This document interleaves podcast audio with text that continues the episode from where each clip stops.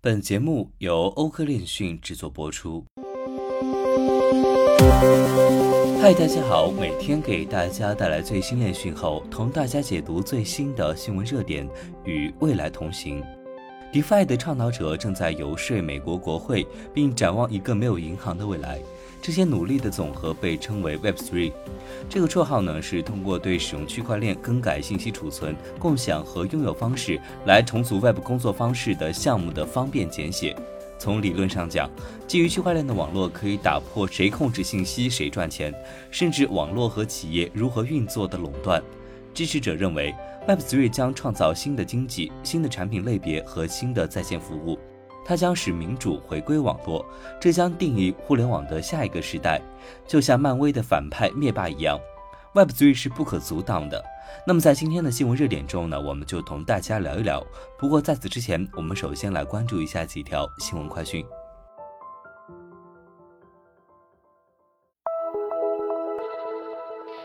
挪威央行选择以太坊 L2 进行 CBDC 测试。挪威央行已授予其一项招标，为即将推出 CBDC 创建一个实验性的以太坊 L2 沙盒。第二层解决方案旨在通过利用以太坊主网的安全性来解决这个问题，同时引入新的解决方案，使交易更快、更容易监管。美国商务部将发布十七个加密问题帮助开发者加密框架。美国商务部正在呼吁就如何建立一个框架来增强美国在包括加密和稳定币在内的数字资产方面的经济竞争力提交意见。美国商务部打算通过国际商贸管理局发布一系列十七个问题征求意见，该请求将于五月十九号在联邦公报上公布。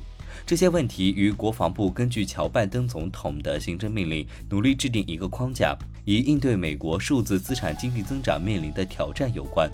这些问题将涵盖与美国加密业务相关的一系列主题，例如对法规如何提高竞争力的看法，以及企业主目前面临的障碍，还将涵盖数字资产挖矿，可能与比特币和以太坊有关。拜登政府希望加密交易所建立资金防火墙制度。据知情人士透露，拜登政府正在推动立法，将客户资金与加密货币交易所的资金隔离起来，确保这些资金在交易所出现问题时能够安全。这可能会限制该行业的经营方式。这种类型的托管规则是期货公司等金融机构的标准，但加密货币交易所经常与客户持有的资产混合在一起。政府希望立法结束这种情况。据透露，联邦官员将在未来几周推动这一项规则纳入国会考虑的任何相关的加密法案。这是基于去年金融市场工作组关于稳定币的报告中的一个论点，即托管加密货币钱包的公司需要联邦政府的密切监督。接下来，我们来看一下今日的新闻热点：Web3 的机遇和挑战。不可否认的是呢，精力、金钱和人才正在涌入 Web3 项目。重塑 Web 是一项重大的任务，尽管前景光明，区块链在这里想要成为霸主，还要面临着重大的技术、环境、伦理和监管障碍。越来越多的怀疑论者齐声警告说，Web3 充斥着投机、窃听和隐私问题。中心化的拉力和新型中介机构的扩散，已经破坏了去中心化网络的乌托邦式的宣传。与此同时，企业和领袖们呢正在试图弄清楚这个快速变化的环境的潜力和陷阱，它可能会给处理得当的组织带来丰厚的回报。许多公司正在试水 Web3，虽然有些已经取得了重大的成功，但一些知名的公司发现他们不喜欢这种氛围。当然，大多数人甚至不知道 Web3 是什么。在二零二二年三月，领英上对哈佛商业评论读者进行的一项非正式调查中，几乎百分之七十的人说他们不知道这个词的意思。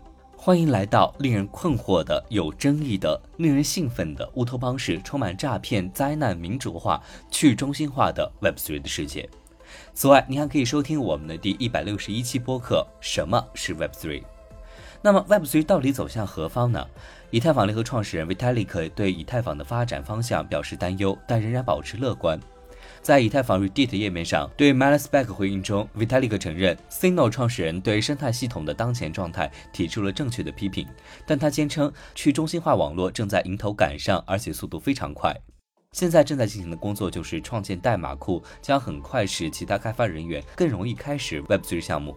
同时，他还表示：“我认为经过适当验证的去中心化区块链世界即将到来，并且比许多人想象的更加接近现实。首先，工作量证明 （POW） 就是说，比特币和当前以太坊运行的低效系统正在过时。与使用大量能源的挖矿不同，区块链的验证工作呢，越来越多的用于用户通过质押代币来批准交易。”预计以太坊向 POS 的过渡将会削减其百分之九十九点九五的能耗，同时使该平台更快和更高效。一些公司呢正在采用区块链混合的方法，这提供了区块链的优势，并消除了其带来的限制。当前有很多非常有趣的新架构，他们将某些东西放在区块链上，而另一些东西不放在区块链上。例如，一个社交网络可以记录你在区块链上的关注者和你关注的人，但不会记录你的帖子。这样就可以选择删除自己的帖子。混合模式还可以帮助企业应对 GDPR 和其他法规。现在，中国已经完全禁止了加密货币。阿尔及利亚、孟加拉国、埃及、伊拉克、摩洛哥、阿曼、卡塔尔和突尼斯也是如此。欧洲呢，正在考虑制定环境法规，限制或者是禁止 POW 区块链。在美国，拜登政府今年三月发布了一项行政命令，暗示联邦政府研究监管加密货币。Web3 仍然有很多问题待解决，但它仍然是一个高风险高回报的赌注。某些公司和行业比其他行业更有动力去碰碰运气，尤其是在那些早期网络时代被忽视而遭受损失的公司。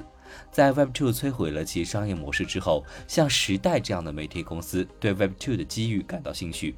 并且并非巧合，其他组织如 Nike 和 NBA 已经在推出有限的 NFT 和商品化的 Moments 的方面积累了经验，可能只是发现他们的商业模式很容易适应这一趋势。其他企业就没有那么清晰的思路了。对于围绕 Web3 不断高涨的声音，它将接管互联网，颠覆金融体系，重新分配财富，并使网络再次民主，应该持谨慎的态度。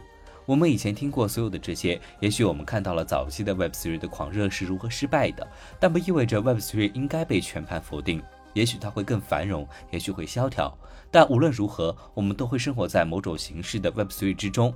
Web3 以及你的公司如何回应，可能解决数字经济的未来，以及下一个互联网时代的网络生活是什么样子。就目前而言，这一未来仍有待把握。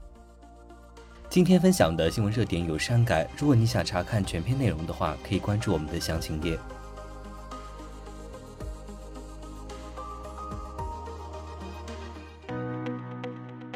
本期节目就到这里，如果您想了解更多关于区块链行业资讯，可以在微博、Twitter、Telegram 及欧科链讯官网上找到我们。明晚六点半再见。